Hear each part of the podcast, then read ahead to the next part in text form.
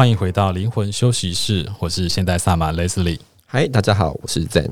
我们今天要访问到一个疗愈师，我觉得他很厉害，他不管是在疗愈方面，还是在他的工作方面都非常的强。他曾经帮我一个很大的忙，就是我有一个朋友，他要做一个中秋节的饼的一个订单，然后我跟他说：“哎、欸，你要不要帮忙一下？”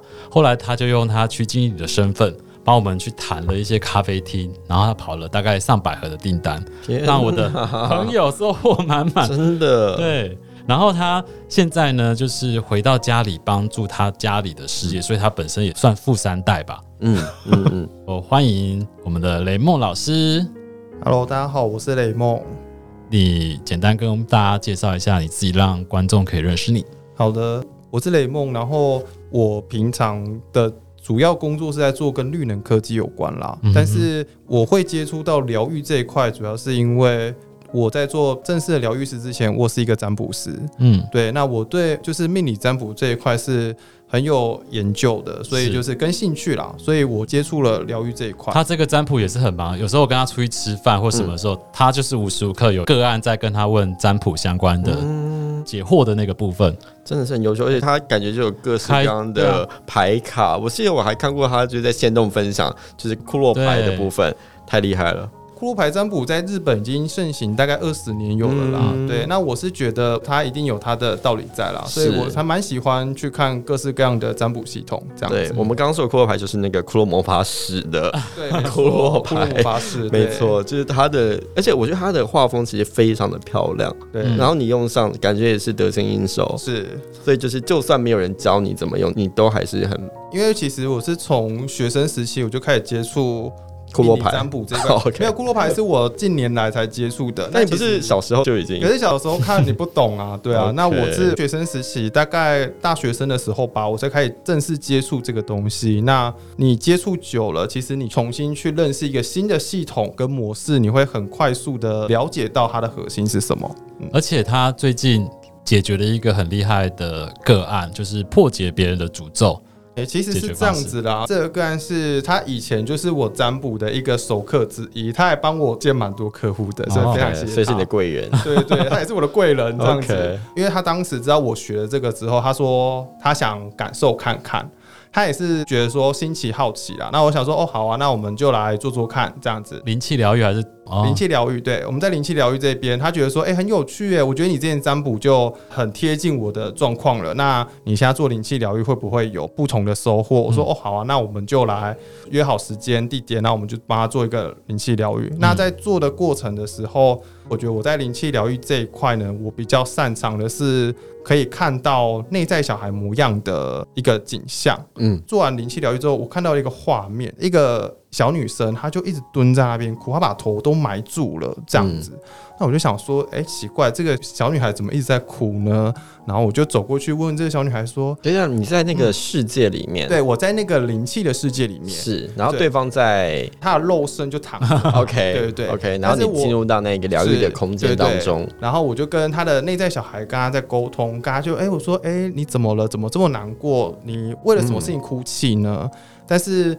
他还是一直哭，一直哭。嗯，他哭到就是那种你问他什么，很像小朋友，就是不会表达，很像婴儿的那种感觉。他不会表达，所以他只好用哭的方式来向你表达他所有的情绪。嗯，可是你明明看他的年纪可能是已经大概是幼稚园的年纪的那一种，那他一定就会讲话，可是他不讲话，所以我就觉得说。哎、欸，你你哭了这么的用力，那你一定是有一点，就是那个悲伤的能量已经太强烈了。嗯、那我就是试着在用更多的灵气，然后去协助疗愈它，然后去感知它。那我在做灵气疗愈，我大概是半个小时左右啦，好看个案情况时间做增减。那他大概在疗愈到一半的时候，他就哭了。除了内在小孩在哭，他本身也在哭。对，他的本身的肉体也在哭。嗯、然后我其实有点吓到，想说：“哎、欸，奇怪，就是啊，你不是有点在休息的状态，啊，你怎么会哭这样？”啊，可是我还是继续做。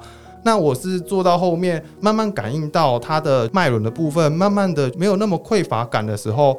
那个小女孩也被我安抚好了，没有再哭泣了。嗯、那我最后就跟那个小女孩说：“我我不知道那是当下的一个直接反应。”我就说：“没关系的，你还是可以做你自己，你就好好的，就是把你想做的事情做完就好了。”没有关系的，失败了就失败了，再一次就好。嗯，就这小女孩呢，因为她原本是蹲着把头抱住嘛，然后她瞬间站起来的那个时候，她瞬间变成了一个已经可以。就是已经变成是一个成人的女子了，嗯，然后这个女子呢，她就是穿着连身裙，她就对我微笑了。那个微笑是一种缅怀的微笑，那种看破很多事情，最后终于明白的那一种微笑感。然后我后面要开始慢慢离开那个世界的时候，我发现她的裙子肚子这边是隆起的，嗯，所以等到。整个疗程结束之后，我有询问对方，我说：“呃，你最近是不是有很难过的事情，可能过不了的事情是跟怀孕有关系？”天哪，就直接这样问？是，我就很直接问他，因为我就很直接告诉他我刚刚所看到的每一个细节，他就跟我坦白说：“是的，因为他之前就是他的主管关系，让他对他生育小孩这件事情他是没有自信的，甚至他会觉得。”他之所以没办法顺利的生育小孩，都是因为他的关系，因为那个主管怎么弄，他怎么跟他那个主管可能就是会对他有各种的批评。哦，可能比方说，你就是不会照顾好你自己的身体呀、啊。天啊，这是职场霸凌吗？然后呢？呢，我我要听一下他到底怎么霸凌。就是他会讲很多，然后就说你这样做就是不对，你都只会去听偏方而已，嗯、你都没有正轨去走。走走什么？就是可能比方说，你没有好好去看妇产科医生。嗯。可是他去看妇产科医生，他又跟他讲说：“我跟你讲，你看那个妇产科医生没有用啦。嗯。因为你不会怀孕，就是不会怀孕啊。所以那个主管知道他。想要是因为她是一个乐于分享的女生，因为她跟这个主管一开始其实也是好朋友，嗯，可是后期变成这样，其实也是蛮，所以这个女生为什么她会对这个主管有点耿耿于怀吗？就是是因为她觉得我们曾经如此的友好跟要好，那为什么现在变成这个样子了呢？所以她就相信了这主管对她植入了这些负面的记忆吗？是的，太深深的相信。对，所以他其实，在某个定义上，他是很谴责自己的。他甚至私下会跟他的朋友说：“嗯、一定是我不够好。”那他主管这么坏，为什么要这样对他？不是好朋友吗？嗯，只知道说，因为那个时候是主管出去创业了，嗯，对，就变老板了嘛。然后他后来又收编他去当他的员工，嗯，所以我觉得是身份立场还是有点改变，导致其实那个主管后期的一些待人处事方式是不够圆润的这样子。然后也有可能是他想要把他留在他身边，才不希望他对，可能因为其他的原因等等的，其实也是一种就是性别不平等的问题。哎，是是的，这样我们就对男生不会有这样子的。要求，对啦，没有错。目前来看是这样子。那你当初是怎么跟灵气相遇的？你是自己有找到你的天命，还是你发现了什么？我其实是从以前啊，就是大概学生时代，可能比方说国中生好了。你也没谈过恋爱啊，然后你也没有什么人生阅历，可是总是大家会找你说：“哎、雷梦，我想问一下，我为什么那个感情都谈得不顺利？哦，那个雷梦，我想问一下那个什么什么。”然后我就会觉得说。很奇怪，你们这些人为什么都要来问我？因为我根本就没有这些经历啊。可是你们都要来找我，那那个时候就是国中、高中、大学这段时间，其实我是对于这些人际关系是感到困惑的，因为我会觉得说，为什么大家总是要来找我问这些事情？不是跟我说，哎、我今天去看了哪部电影啊？然后我去吃什么好吃的餐厅啊？什么之类？我去哪里玩啊？总是得到是这样子的。那因为这样子的一种对谈，其实是一种。我觉得在学生时期那个时候的我不成熟的状况下是很内耗的，所以我其实以前是很抗拒的。那只是到后期，我觉得这就是我的人格特质跟我的气场啦，哦，或是频率，就是总是会让这些需要帮助的人来找我，所以我后期才会开始慢慢的去钻研，就是像前面我们有提到了呃命理占卜啊，然后。我在命理占卜这一块也是用这样子的方式去跟我的个案去做一个开导。那人很好哎，就是他发现很多人一直很喜欢找他聊一些生命的问题，他自己反而去寻求了很多的工具来协助这些人，所以最后你找到了灵气来协助他们吗？哎，是因为我后期有发现到我在做占卜，其实那时候遇到一个小瓶颈吧，嗯，就我有发现到说有些时候呢。你其实很努力的在开导个案，嗯，好像我那时候有个个案，他是当别人婚姻第三者的，好，我很努力的在开导他，可是他总是开不通，我的角色也会有点无助啦。嗯，那我后期是因缘际会之下，我认识了一个朋友，嗯，那他跟我说他有学过灵气疗愈，那我才觉得说如果这个东西我可以就是跟我的占卜做结合，那会不会可以？让一个人可以得到更多的疗愈感呢？嗯，这是我后来的想法，所以我才会很积极的就问说，哎，我想要学这个东西，这样子，其实也是刚好啦，就是。那个时候的运势其实也告诉我，我要去学一个新的东西了，所以我就想说，好，那我就趁势去做这件事情吧，这样子。所以就是呃，你占卜完之后，嗯，然后你可以针对他的问题或是生命议题，再帮他做灵气疗愈吗？你是怎么结合的？我的结合法是，我会把灵气就是加注在我的牌卡上面，嗯、那借由牌卡的传递以及讯息的传递上面，让那个灵气去带动到给对方身上。嗯、那有些时候，如果是因为我其实比较常接的个案会是远距离。的，嗯，所以如果是面对面的话呢，就是我会稍微的再带一些灵气的东西给个案身上，这样子，对，就可能不是那么的周全，但是我其实会觉得用祝福代替谴责跟批判会是一个最好的方法之一，这样子，嗯，就是你要祝福自己，也祝福对方的状态，嗯，是，对，就不像刚才那个主管的部分，对，就是负面的语言呐、啊，其实都是像是一种诅咒，嗯，是的，所以那种诅咒其实你也是有办法去破解的，就透过你这这些比较正向的，嗯，应该是说灵气运用在占卜上，我发现到一个很有趣的画面，有些时候你看到光明面的时候，占卜会给你看到黑暗面。而有时候你只看到黑暗面的时候，占卜会给你看到光明面。所以我觉得光与暗，某个定义上来说，他们是结合在一起的，他们是不能被分开的。在这个地方上面来说，我觉得有点像太极的感觉。嗯，我们就是去平衡它，我们去接纳它，去接受它，我觉得这样就好了。那我们能不能够去看到自己的光明面呢？那利用自己的光明面，更加的去完成自己想完成的事情。嗯嗯，嗯，我觉得这可能会是一个我比较常在跟个案聊的一个方式之一啦。嗯，所以你就教他们要自我祝福。是，而不要就是自我诅诅咒，不要自我毁灭啦。自我毁灭，对，其实蛮可怕，因为其实很多人的担忧啊，就是有点像他每天对自己的担忧，或是父母亲对我们的担忧，其实他们也是一种无形的诅咒，就是在我们身上会有一些枷锁在我们身上。其实我觉得自我担忧也是一种。是，就我们大家其实很怕担心自己做不到，然后自己会不会做不好，嗯、自己会不会毁了这盘棋，自己会不会什么的，所以其实这也是蛮可怕的一种。想久了就好像变成真的感觉。对，就像谎言讲了一千次，就觉得他好像有可能是真的，真的 然后就开始有一些。你刚刚讲的那个，我有想到一个，我曾经跟我一个朋友讲了一段话，嗯、因为我那个朋友很悲观，嗯，他是凡事先往坏的方向想。嗯、他曾经有一次就跟我聊天，聊到说，他说雷梦。我这个人是不是很糟糕？因为我总是先想悲观的事情。可是那一次，我是告诉他说，悲观不好吗？我说，因为你先看到负面的方向，所以你才不会太过于乐观的去做每一件事情，却不顾后继啊。我说，所以其实有些时候悲观可以先看到一些危机的存在。那当我知道危机的时候，我去执行这件事情，我才能够闪避嘛。所以我其实那时候是告诉他说，我觉得悲观还是有悲观的好处。所以其实它也是一种闹铃吧，我觉得。所以悲观其实也不一定是不好的，它是一种提醒。是，嗯，就像是大家有听过墨菲定律吧？它其实就是有点悲观主义的论调，就是说，就是如果呢事情有可能出错，那它就有极大可能的几率出错。然后呢，如果你预感有可能会出错的话，那它就必然会出错。其实这就是我觉得蛮悲观主义，就是说你这件事情有可能会往不好的方向发展，它就真的会变不好。但这的确有像你刚刚说，如果你用另外一个方向来看，你预先的先把所有整排棋都看完了，甚至你把所有的计划做最周全的准备了，有 Plan A、Plan B、Plan C，OK，这样子的话就是一切准备好了，那自然就有可能有光明的路线可以走，嗯、就不会那么的悲观。最美好的发生了，对啊，是没错，对，总是有更好的版本，对，所以这些我们用祝福来代替对。诅咒以及担忧，是的。那你使用灵气大概有一年多的时间，你自己在使用这个过程当中，不管是帮个案，或是你对自己，有什么发现不一样的地方吗？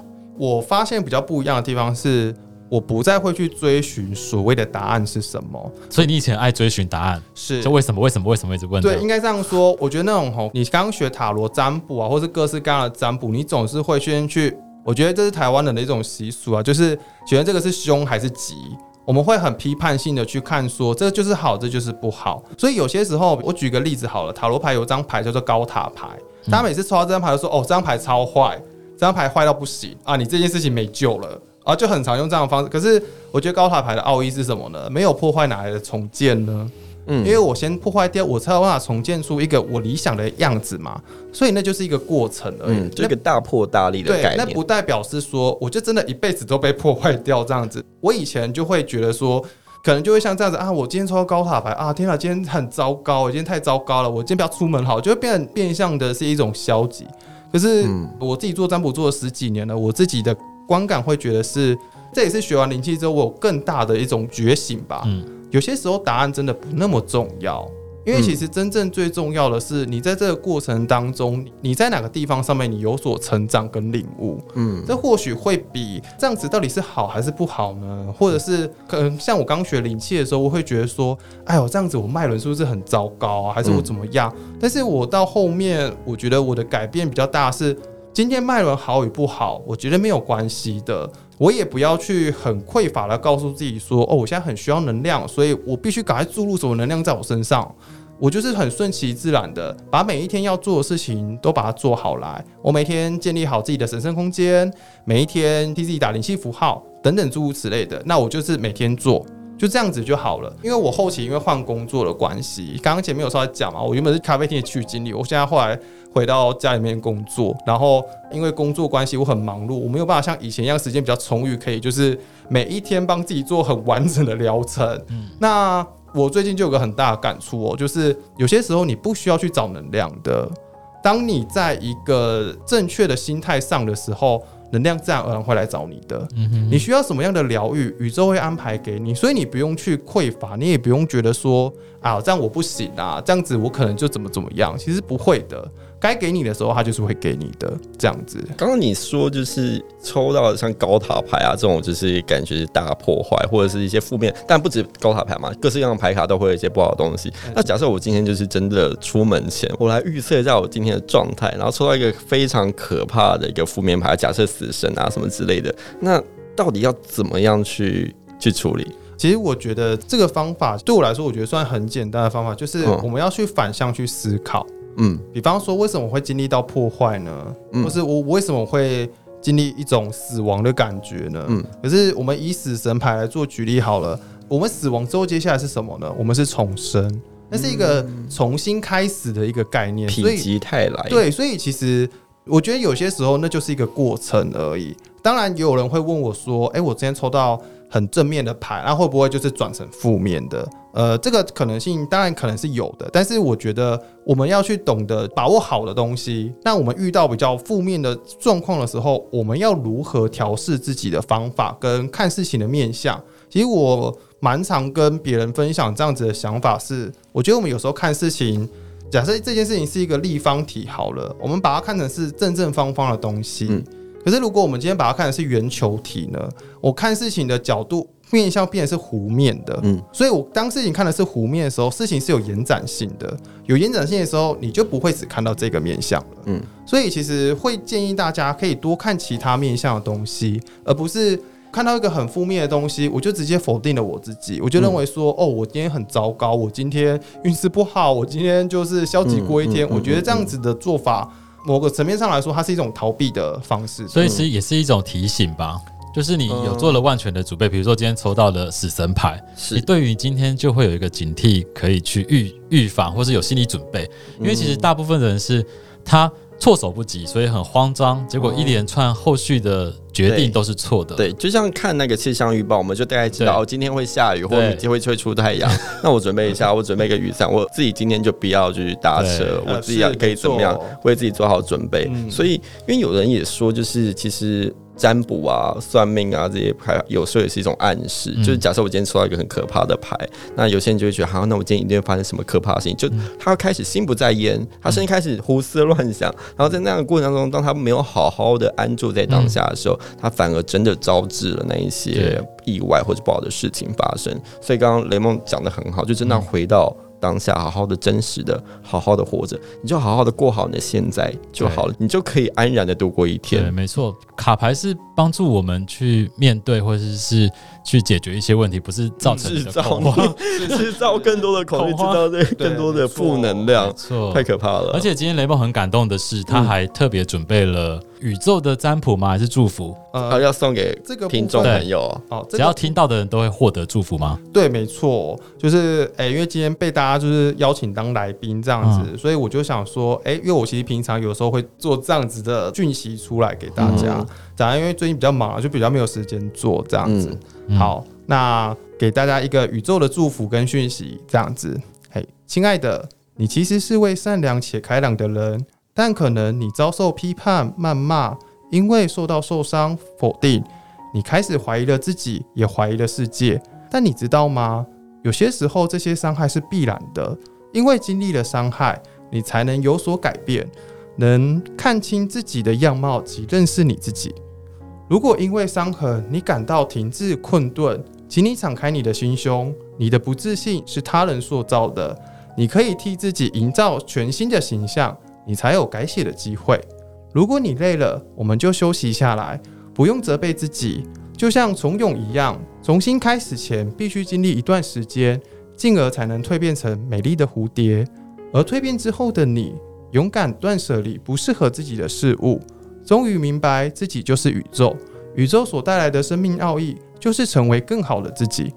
你毋庸置疑自己的价值，毕竟那些负面影响已经结束了。从现在起，我们做个约定，从此不再辜负自己，不再否定自己，请让世界看见崭新的自己吧。Goodbye, dear。恢复元气后的你，真的温暖且闪耀动人了。嗯，祝福大家。天哪，很感动啊！对啊，感感谢雷蒙，就是今天就是使出看家本领出来，然后祝福我们所有听众。或许今天听到的，对他会有一些帮忙。深深的祝福，是的，感谢你给我们这么大的祝福。不会不会，我希望所有的听众朋友，就真的，假设你现在真的有一些担忧，或是有一些自我的恐惧，这些我们刚刚讲说有可能是诅咒的东西，嗯、可以把我们这一段的能量、这一段祝福，而转化为自我的祝福。对，太好了，谢谢大家，谢谢雷梦，那我们也祝福大家，嗯，拜拜。